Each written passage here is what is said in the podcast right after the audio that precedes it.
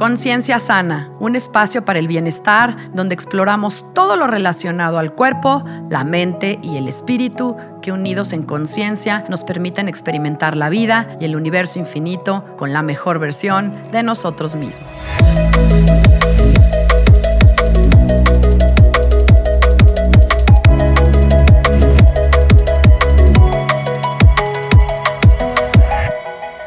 Hola, yo soy Sandra Romero, host del podcast Conciencia Sana, y te agradezco que estés conmigo en este espacio, aquí y ahora.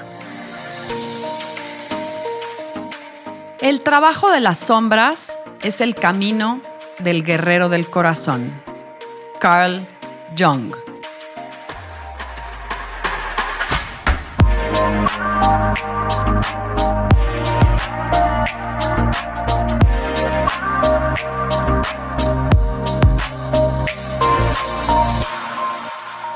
A mí me preguntan qué quiero hoy en día, yo podría compartirles que lo que quiero es aprender a lidiar con mis emociones, con mis pensamientos, con mis sentimientos más profundos, más intensos, los más escondidos y también los más escalofriantes.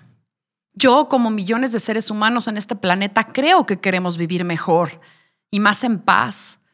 Queremos estar más alegres y relajados, Queremos mejores relaciones con nosotros mismos y con los demás. Y yo creo que todos también queremos menos sufrimiento.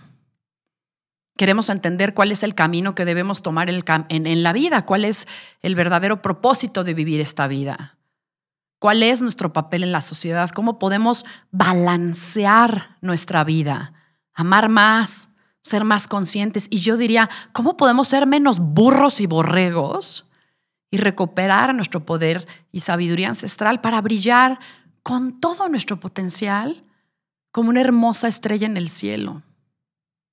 Todos, absolutamente todos, tenemos un hermoso y fuerte corazón, pero cuando éste está conectado estrechamente y unido a nuestro auténtico yo y nuestro poder verdadero, nada puede detenernos.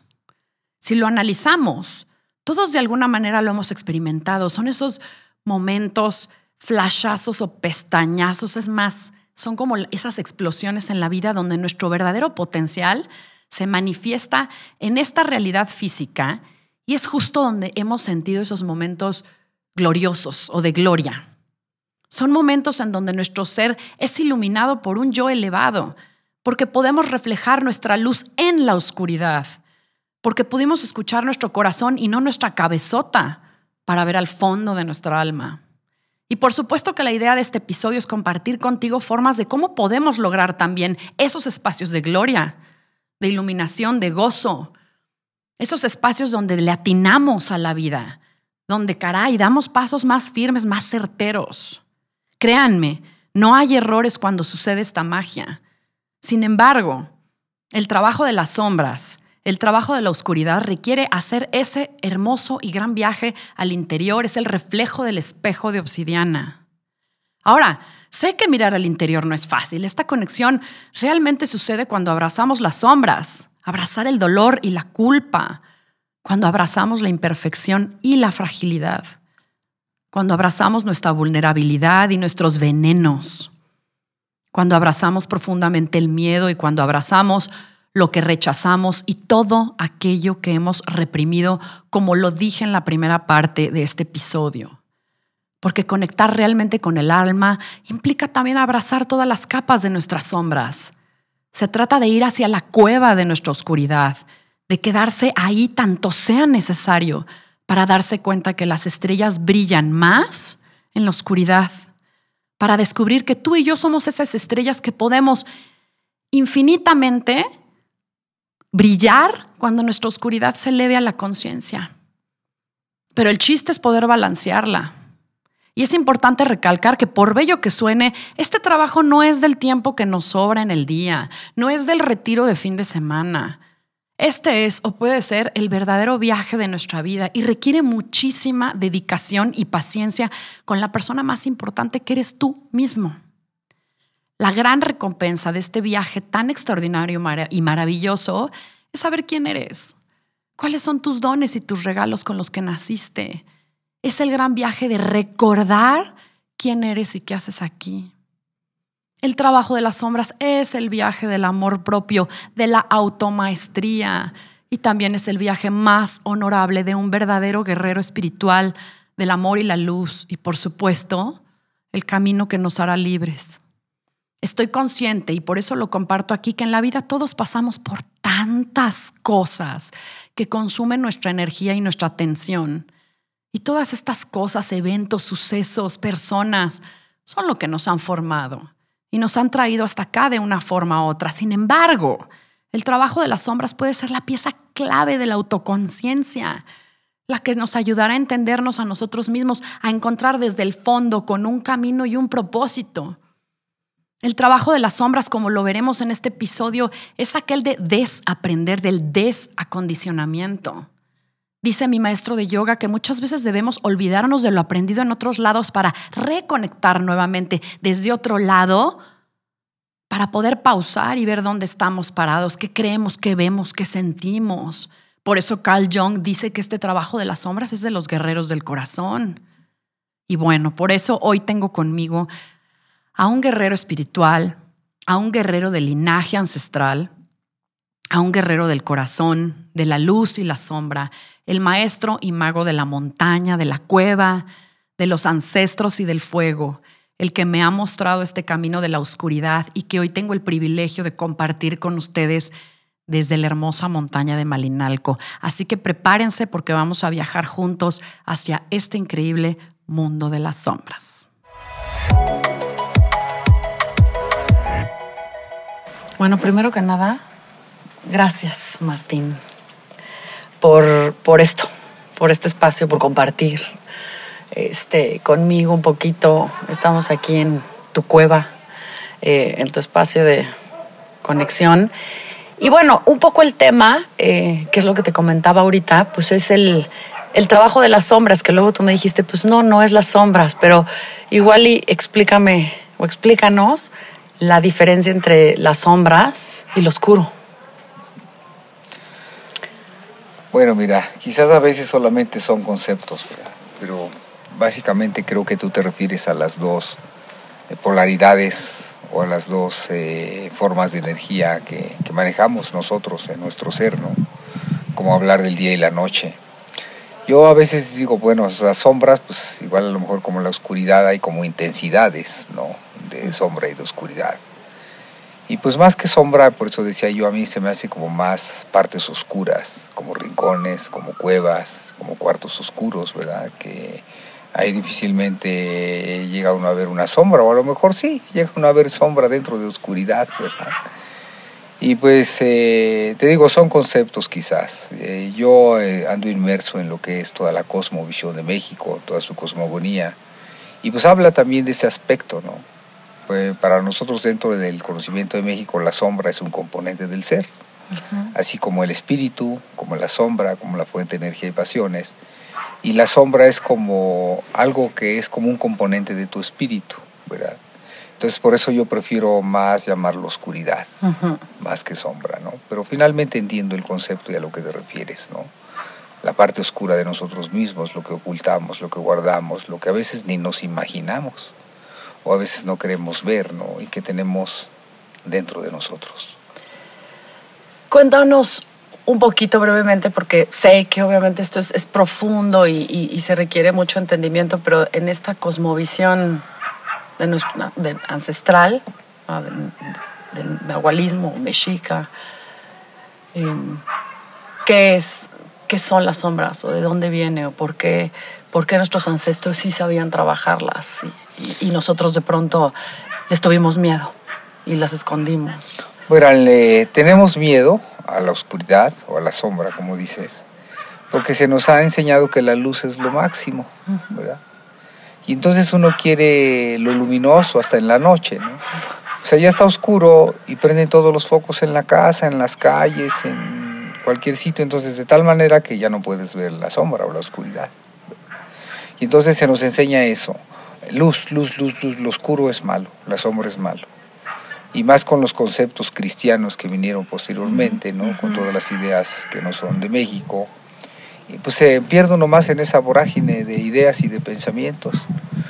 Nuestros antiguos eh, pueblos y nuestros ancestros ¿verdad? del México antiguo profundizaron mucho en ese aspecto porque es uno de los aspectos más misteriosos. Y no tan solo más misteriosos, sino más creativos. Mira, vamos a empezar por el principio. El nacimiento, la gestación. Se hace dentro de la sombra. Exacto, se hace en la oscuridad total. ¿No? Sí. La vida viene de la oscuridad. Sí. Y antes de que hubiera luz, su oscuridad. Así es. O sea, si hablamos de un elemento primigenio, primero es la sombra, la oscuridad. De ahí nació todo, ¿no? Porque estaba oscuro y apareció la luz.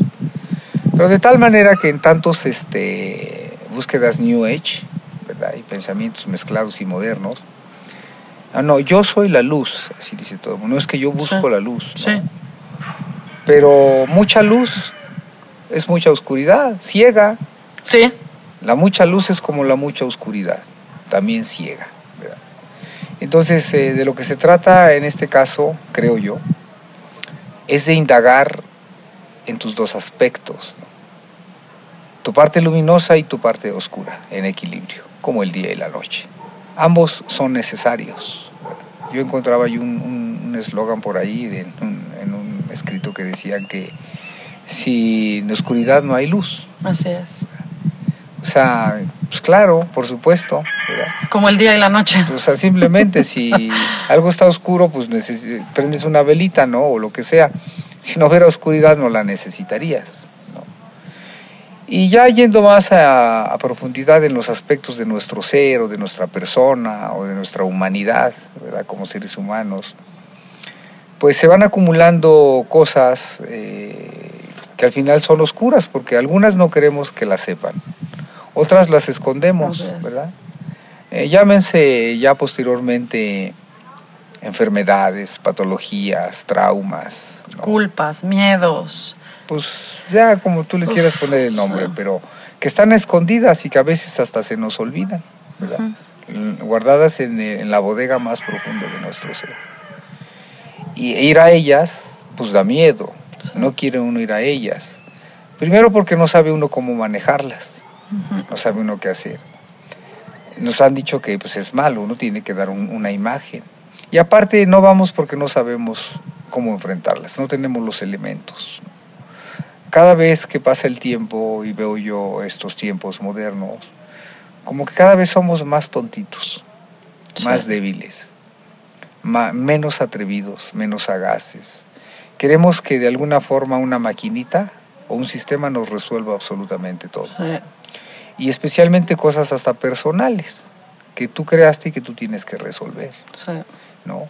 Eh, hay, una, hay una ciencia, y me atrevo a llamarla ciencia porque lo fue, que se conoce como la ciencia tezcatlipoca, ¿verdad?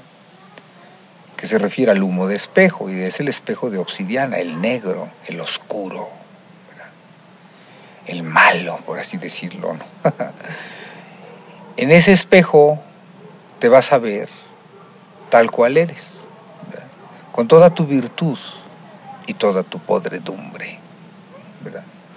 Porque por muy buenos que seamos o por muy mascarita bonita que demos, eh, tenemos cosas guardadas. Somos la humanidad, ¿verdad? Con sus virtudes y sus defectos.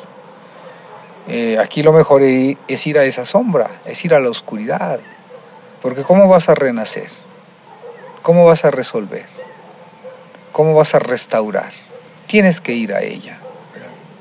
Y entonces, eh, pero para eso se necesitan elementos, ¿no? Primero pues necesitas dominar tu cuerpo, dominar tu pensamiento, controlar tu miedo, ¿verdad? Ya no si quieres desaparecerlo, porque desaparecer el miedo, pues yo creo que nadie lo ha logrado en la vida. ¿verdad? Claro, no. Yo pienso que alguien que no tenga miedo, pues no es humano. Además, el miedo de alguna manera puede ser un arma para avanzar, Por eso para digo, romper es un límites, control, ¿no? es un control, ayuda. lo tienes que controlar, lo tienes que dominar, ¿verdad? No reprimir, dominar. Exacto, sí, sí, claro, dominar, ¿no? Dices, voy a pasar ahí el precipicio a la altura que me da miedo. Bueno, da miedo, pero lo haces, ¿no? O ir a cualquier lugar eh, haciendo algo que no te gusta y te da miedo, pero lo haces, ¿no? Lo vas contra y sabes que te va a dar miedo, pero lo vas dominando, ¿no? Ah, no es un miedo sin control. Claro. No es un miedo sin control, ¿no? Entonces, eh, eh, ir a ese espejo, ir a, a la oscuridad, pues hay que ir armado, hay que ir preparado. Por eso en México hablamos de las místicas guerreras y seguramente en todo el mundo hubo algún tipo de misticismo o de práctica, porque la humanidad es la misma en todo el universo, en todo, en todo el universo del mundo, ¿no?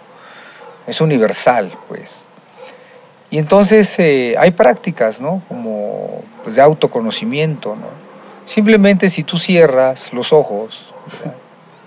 pues es oscuridad, Ujú.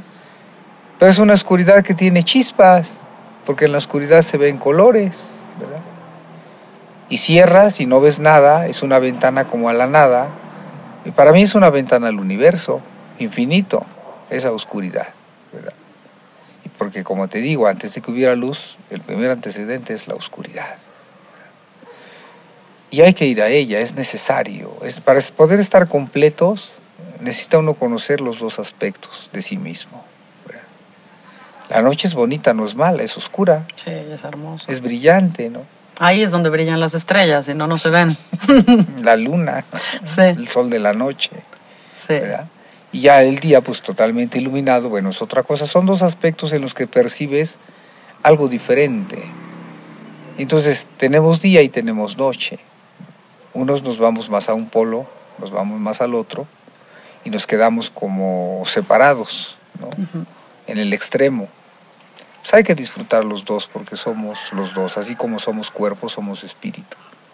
Y así como disfrutamos una buena comida o un buen amanecer o hasta un buen sexo, ¿no? Ujú. Pues este también uno disfruta el aspecto espiritual, ¿no? El ayuno, la proyección del espíritu, ¿no? la visión. Son necesarios, somos, esa es la magia de ser humano, Sí, ¿no? sí. que tenemos cuerpo y tenemos espíritu. Es más, me atrevo a decir esto, la conciencia es oscura. Y por ejemplo, para personas que nos están escuchando y que a lo mejor nunca han explorado esto, ¿no? Que todo, todo es luminoso, que han tenido miedo, ¿cómo tú, por ejemplo, lo trabajas eh, aquí? ¿Qué herramientas usas o qué formas, si lo quieres llamar terapéuticas de alguna manera, ayudas a, a quienes llegan aquí, a esta preciosa montaña de Malinalco? ¿Cómo trabajas? Bueno, primero debo aclararte que yo no le ayudo a nadie. Bueno, Se, pero ayuda- eres un guía, eres, eres un guía. se ayudan a sí mismos, ¿no? A lo mejor les muestro un poquito que se ayuden a sí mismos, ¿no? Porque el trabajo es suyo, no es mío, ¿verdad? Y ni quiero tener una responsabilidad de decir, ven, vete, yo te voy a ayudar y yo te voy a salvar. No, hay, ese es rollo de cada quien. ¿No? Uno, uno puede demostrar ciertas herramientas, pero el trabajo es de cada Es quien. personal, sí. sí. claro. Aquí ni me siento gurú, ni me siento chamán, ni, ni- ni nada por el estilo, ¿no? Esa es la vida personal de cada quien, es su problema y es su vida. Y es su responsabilidad guiarla, Sí. ¿no? Entonces, Y eso es algo que yo también comprendí. He comprendido que este trabajo es solo, ¿no? Y lo decíamos hoy en la mañana, es un trabajo solitario, es un trabajo de, de uno. Aquí, Sí. así como nacemos solos y morimos solos. Exacto, exacto, exacto. Y entonces dentro de esa, de ese mostrar las herramientas, por decir, dirigir yo de mostrar el mapa, de ser a lo mejor como un farito dentro de esa oscuridad. una velita ¿verdad? prendida. Pero te enseño y tú lo caminas, tú lo pasas, tú pasas el puente, ¿no? Nada más te enseño, está por ahí, y tú camina, ya lo viste, ¿no? Sí. Pues camínale, ¿no? Entonces, este, una de las primeras cosas que tiene a lo mejor uno que comprender o que entender es que todo el pensamiento que se nos ha enseñado y que hasta cierto punto se nos, está se nos ha impuesto, no es mexicano. No es mexicano. Ve todas las prácticas hasta la fecha modernas que se hacen. Sí. No son mexicanas. No, No. son de otras culturas. Yo digo esto, nosotros como mexicanos tenemos una idiosincrasia, una manera de pensar, ¿verdad? Hasta de comer y de costumbres, Sí. ¿verdad? Que a veces con- no hacemos clic con esos eh, pensamientos ajenos. Algunos son muy bonitos, claro que son muy bonitos, ¿verdad? Pero les falta algo, ¿no? Como nos, como nos gusta a los mexicanos, ¿no? Es como cuando tú te vas a, a ver una fiesta mexicana en el extranjero la misma fiesta mexicana en México, pues es, es otro No, no, rollo, es ¿verdad? otro boleto. O sea, totalmente. No, totalmente. ¿No? Pero somos repelones de lo nuestro, que es lo que hemos dicho. Pues porque eso se nos ha enseñado, por eso es lo que te trato de explicar, ¿no? Como todo eso es ajeno, hay que descolonizarse. Sí. Es lo primero que tiene uno que hacer, hay que descolonizarse. Romper todos los esquemas que se nos han enseñado, ¿verdad? Porque la neta ni nos aplican a nuestra idiosincrasia, a veces ni a nuestro pensamiento, pero por seguir una, una corriente establecida, eh, que desde nuestros abuelos, nuestros pero porque ellos se las impusieron, no tuvieron de otra. En esa época fue con violencia, ¿no? O creías en esa manera o te morías. Ujú. Entonces, eh, el aspecto, por ejemplo, tú citas- citaste el nahualismo, ¿no? Hace unos años, ahora puede uno hablar abiertamente de él. Antes no podías hablar de él. Era referirse a algo demoníaco, Sí. algo diabólico, algo feo, algo de brujería, ¿no? No, bueno. Incluso, ¿no? Sí. Y conceptos que también han sido de importación, ¿no? Como concepto diablo, como infierno, malo, lo bueno y lo malo. Eso es... todo No eso existía es- nuestra cosmovisión. todo eso es de importación, ¿no? Entonces, y como la gente piensa que lo extranjero, y digo, no quiero ser despectivo con el pensamiento de nadie, pero piensan que lo güerito y lo blanquito es lo que vale, Sí. ¿verdad? Y lo morenito y lo prietito, eso no vale. ¿verdad? Y pues simplemente es otro aspecto, ¿no? Eso, ver eh, las cosas desde otro ángulo, ¿verdad? Desde Sí. otra esquina del mundo, Así ver el mismo sol o ver la misma luna, ¿verdad? Que es la misma. Entonces, hablar de estas partes de oscuras o trabajar las partes oscuras eh, desde la forma mexicana, pues es porque aquí siempre se hizo, Sí. siempre se hizo, ¿verdad? Y, y a mí me encanta buscar esa parte porque es la lucha, lo que se ha llamado, lo que se ha llamado la lucha florida o la guerra florida. guerra florida. La guerra con uno mismo. Exacto, con uno mismo. Que el resultado debe ser el siguiente si tú ganas la batalla. Si ganas la batalla, adquieres dos cosas. Recuperas tu corazón y adquieres un rostro verdadero. Entonces, de la Sí, oscuridad vienes a la luz con un rostro verdadero. ¿verdad? Esa es la máxima. Pues es cuando te conviertes realmente en un ser humano verdadero. ¿Qué es lo que buscamos? No es lo que queremos. ¿no? Auténticos, reales. Entonces hay prácticas, ¿no? Para darse cuenta un poquito de eso. Digo, hay muchas formas, yo creo que cada quien debe tomar la que más le acomode, con la que más se sienta afín, pero hacerlo verdaderamente, honestamente, ¿no? Esa es otra de las cosas en las que se tiene que trabajar profundamente, en tu propia honestidad. Porque la gente se autoengaña y vive engañada todo el tiempo, hasta en sus prácticas. Sí. En un mundo ilusorio, una Sí. vida ilusoria. Entonces está la búsqueda de visión, ¿no? Por ejemplo, los tres días de ayuno en la montaña. Están los días de ayuno total sin agua en el sarcófago, en la oscuridad, en una cueva, ¿verdad? El propio temazcal, ¿no? El trabajo con el fuego días enteros, ¿no? Noches, Cuidando el sí, fuego. claro, cuidado. O sea, muchos, muchos aspectos. Eh, para irte dando cuenta de tu oscuridad interna y entonces aprendas a encender tu luz interior. Sí. Para que te termines limpio, claro, sin muletas, sin bastones, sin ayudas, ¿verdad? De que me estoy cayendo, agárrame, ¿no? Que tú seas el, el salvador de ti mismo. Ajá. El conductor de tu propia vida. Eso, mero. Y entonces, pues yo digo, qué bueno que existen las sombras. Sí. Qué bueno que existen, qué bueno que existen. En México hay tanto referencia a esas cosas. Hay flores, por ejemplo, que están dedicadas a la oscuridad, ¿verdad? Y que aparentemente son de oscuridad y son, y son flores bien luminosas. Sí, bueno, debajo del mar, en el fondo Y del mar, la vida es otra de y con noche. aromas, ¿no? Está increíble, ¿no? Sí, con una Bueno. luminiscencia. Aquí hay una... Es que a veces para explicar cosas uno tiene que conocer otras, ¿no? Sí. Y si hablamos de la parte mexicana, es tan grande y tan amplia y tan sencilla al mismo tiempo, pero hay que conocer otras. Por ejemplo, yo te hablé de una flor, ¿no? De una flor que es para la oscuridad. ¿verdad? Es más, las propias flores que se ponen eh, en la festividad de los muertos son flores de oscuridad. El cempasúchil. claro. Son flores de oscuridad, pero que al mismo tiempo son luminosas porque el color hace que los espíritus de los muertos vean la luminosidad de la flor y entonces lleguen a la casa que tienen que llegar. ¿verdad? Y así hay una flor muy especial dedicada al aspecto oscuro del espíritu, que es Tezcatlipoca, ¿verdad? Yayauki, Tezcatlipoca, Yautzin es oscuro. Entonces esta planta se llama Yautli, el oscuro, ¿verdad? Y es una flor que se usa como incienso, que da aromas, que tiene un amarillo bien encendido, ¿verdad? Y su nombre científico se llama Tagetes lúcida. Tages es el dios de la muerte de los griegos y pues la luz, ¿no? Tagetes lúcida. Ese es su nombre científico, ¿verdad? Para más bien su forma de catalogarlo para conforme a los botánicos, ¿no? Identificar cuál planta es. Y entonces, eh, dentro de esa oscuridad en la que tenemos que hacer la inmersión, como cuando vas a la oscuridad de los sueños, eh, los sueños es una oscuridad, ¿no? Sí. Y entonces tienes que ir para descubrirte. Sí. Para descubrirte verdaderamente y honestamente el buena onda que eres o el hojaldra que eres. sí. Sí, ¿no?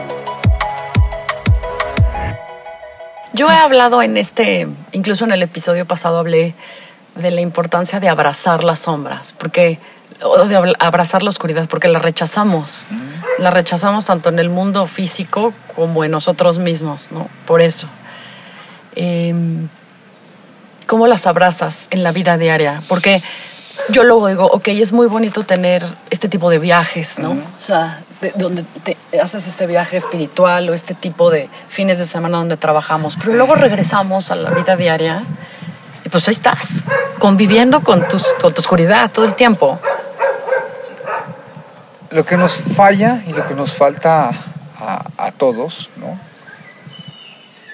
Es algo que se llama disciplina y Sí. constancia. Sí. ¿verdad? Es Constancia. hacer el ¿no? trabajo. Entonces, eh, lo más difícil de, de trascender es la cotidianeidad. Sí, Es lo más difícil, ¿no? Sí. Aventarte tres días de ayuno para mí está fácil. Lo que tú dices, los que se van de, de que si al camino de no sé qué, que el peregrinaje de no sé qué, pues sí, pero regresas a tu casa y Todo sigues eso siendo. es, es fácil. No, o sea, vas a misa, a la iglesia, este, meditas, este, no sé qué, te vas al curso de no sé qué, pero regresas a tu casa y a tu vida y sigue siendo igual, no la haces cambios. cotidianeidad es lo más difícil porque nos falta disciplina. Es virtuoso y es disciplinado o es este pues alguien que logra un poco de dominio lo cotidiano por lo siguiente. Cambia al niño, ¿verdad? Cámbiale sus pañalitos, aguante sus lloriqueos, aguante al marido borracho, ¿verdad? Llévelos a la escuela, peleate con tu jefe en el trabajo. Todas esas cosas son cotidianas, ¿no? El humor mismo, el carácter de cada quien, ¿no? Eh, pero como no hay disciplina y se olvida el propósito, entonces te avasalla, te avasalla lo cotidiano, ¿no? Eh, y entonces llegas eh, al estadio, al estado, ¿verdad? Personal, de que eres como una máquina, no eres humano, ¿no? Un robot. Pero eso es porque no hay disciplina y no hay objetivo, ¿no? Cuando hay un objetivo, cuando hay una meta, ¿verdad? sabes que lo que estás haciendo es transitorio ¿verdad? Sí.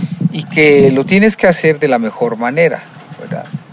Tanto el trabajo como el convivir con personas exasperantes, ¿verdad? Sí. que es una de las cosas más difíciles, soportar eh, pues la familia, eh, como es en todos sus problemas, subidas y bajadas, ¿verdad? Pero cuando no hay objetivo se pierde, porque dice, lo estás haciendo, pero solo lo estás haciendo. Sí, sin Tony Son. Exacto, sí, no hay algo más allá, Sí. ¿me explico? Sí. Cuando tú lo haces es como cuando estás en un trabajo que no te gusta, que te zurra ese trabajo, Sí. ¿verdad? Pero que lo estás haciendo porque tienes un propósito adelante. Es transitorio. Dices, ahorita me estoy aguantando acá, estoy aguantando este jefe, hijo de la guayaba, pero estoy haciendo una lanita o estoy haciendo unos elementos, después lo voy a cambiar, voy a ir a otra cosa. Porque mi verdadero propósito es esta Eso. cosa. Entonces perdemos el objetivo, ¿verdad? Perdemos la- y como somos caprichosos, ¿verdad? Todo queremos que sea facilito y conforme a nosotros queremos. Una de las cosas más bonitas de la aventura de la vida es no saber por dónde va a saltar la liebre, ¿verdad? Es incierto todo, ¿verdad? Pero eso es lo que le hace una aventura. Si todo estuviera cuadradito y estuviera organizadito, así, sería una aburrición. Sí, no tendría chiste. No habría algo que te sacara de, de lo de cada día, ¿no? Sí, y de tu zona de confort. Todo como así en una línea, ¿no? Por eso no puede haber una línea feliz, feliz, feliz, feliz, feliz, feliz, feliz, feliz, feliz, alegría, alegría, alegría, alegría. No puede ser. No puede uno estar ni en, ni en el aspecto espiritual, espiritual, espiritual, espiritual. Exacto. Mundanés, mundanés, mundanés. Sensualidad, sensualidad, sensualidad. No se puede, no puede uno estar, uno está en ese tirón. Sí, ¿verdad? en un Sí. oleaje, como lo hemos dicho, en las olitas del mar, van y vienen. Entonces, pues más que abrazar la oscuridad, yo pienso que hay que entenderla y aceptarla. Con una visión, con un objetivo claro. Claro, claro. Entonces, en ese objetivo claro, porque no tan solo es abrazarla, aceptarla o verla, ¿no? Sino es transformarla. Transformarla, Así es. ¿no? Que esa oscuridad pues no sea ciega.